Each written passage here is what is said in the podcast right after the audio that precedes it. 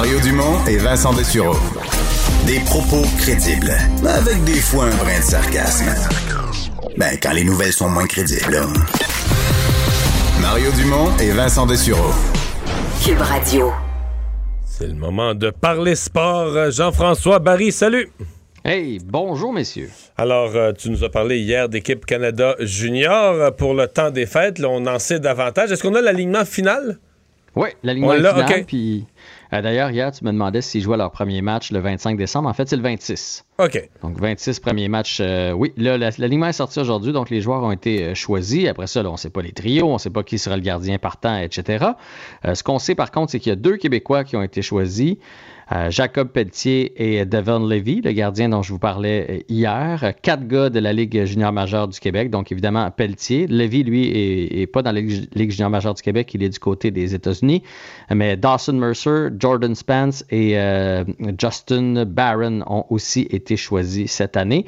Ce qui est dommage, c'est qu'il y a plusieurs Québécois qui sont revenus bredouille aujourd'hui. Samuel Poulain, entre autres, euh, on croyait beaucoup, beaucoup en ses chances, qui est le capitaine du Phoenix de Sherbrooke, euh, un, un prospect pour les Penguins de Pittsburgh, qui malheureusement n'a pas fait l'équipe.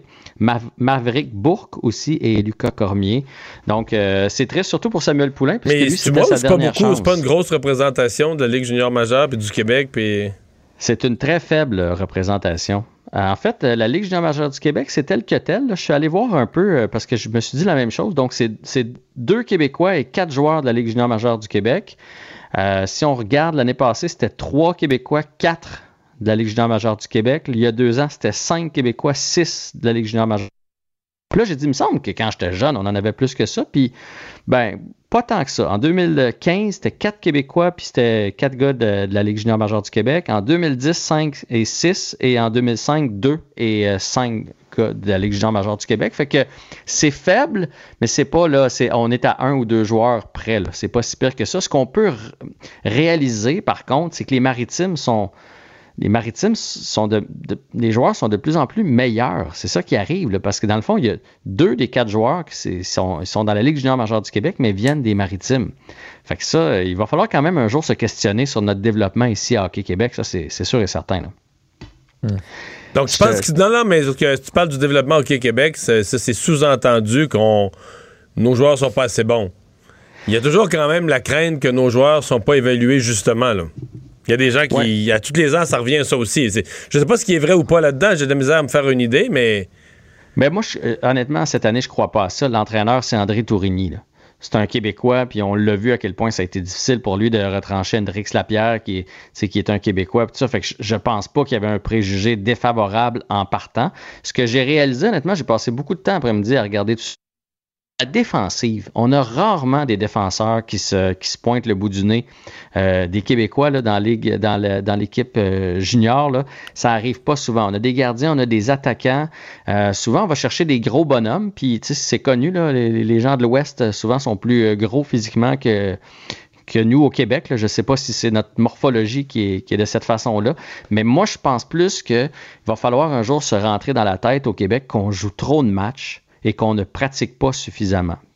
Euh, Puis quand je dis pratiquer, les aptitudes individuelles. Je ne sais pas si vous avez vu récemment, il y a un papier qui est sorti sur les Lions du lac Saint-Louis.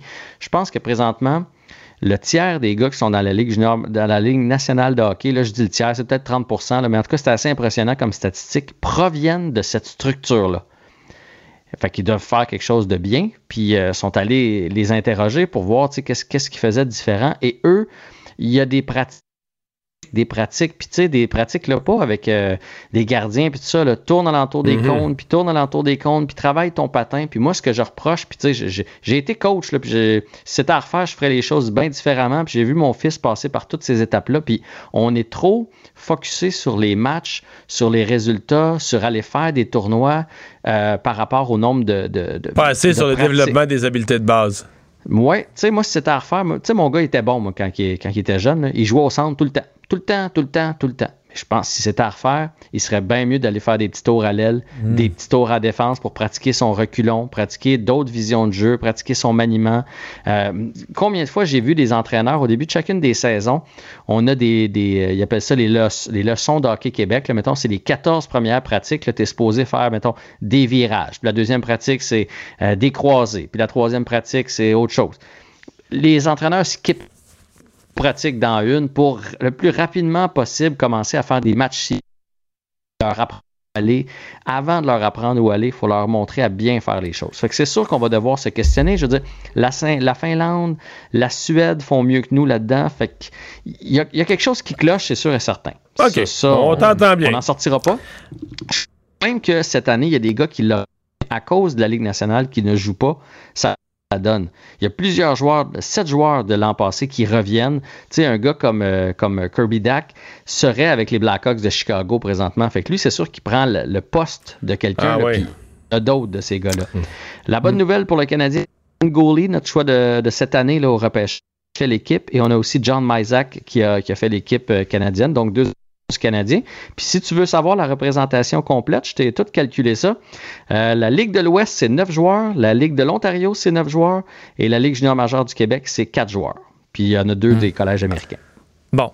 Un bon calcul. un révélateur. Oui, oui, c'est un bon portrait. Euh, oui, mais en même temps, je vous avais dit, tu sais, quand j'avais fait mon entrevue avec André Tourigny, qu'il y a trois fois plus d'inscriptions en Ontario que euh, si on prend les maritimes et le Québec ensemble. Fait que c'est normal dans le bout de ligne qu'il y ait trois fois plus de joueurs qui se développent. On parlait hier euh, de, fausses cartes de hockey et là, il y en a une vraie et euh, vendue pour avant prix d'or. 1 million de dollars, en fait, 1 million 290 000 si on calcule les frais qui sont venus avec ça. C'est une carte de Wayne Gretzky. C'est la première fois qu'il y a une carte qui traverse le million. C'est une carte de 1979 de la compagnie Opechi. Et là, si vous vous dites, hey, il me semble que j'ai déjà eu ça. Ouais, j'en ai chez nous. Eh ben, mais ils en ont fait évaluer 5711 cartes au total. Il y en a plusieurs en circulation. Mais sur les 5711, il y en a seulement deux qui ont obtenu la cote de 10 sur 10 parce qu'elle doit être bien conservée. Pas froissée, c'est ça. Là, pas, euh, moi, je peux dire que les miennes, je jouais avec, je les regardais. les, coins sont un peu râpés. Oui, ouais, c'est ça. Là, ils passeraient pas le test. Mais j'en ai eu en masse. On mettait pas ça dans des petites boîtes comme aujourd'hui ou dans des plastiques. mais moi, mes, deux, mes, genre, mes deux plus grosses j'ai collectionné ça pendant 2, 3 ans, 3, 4 ans, je sais pas, genre 4, 5, 6e année, je sais plus quel âge exactement. Là. Mais la première année, je m'étais fait une boîte de souliers, c'était tout croche. Mais la deuxième année, j'avais réussi à convaincre ma mère de m'acheter la boîte. Là, qui venait, tu pouvais la oh. commander là, dans la. La vraie, là. La vraie, oui, avec les, les cases par équipe et tout ça. Là. Mais là, quand un joueur était échangé, j'allais le changer de case. oui, c'est pas une joke, c'est vrai.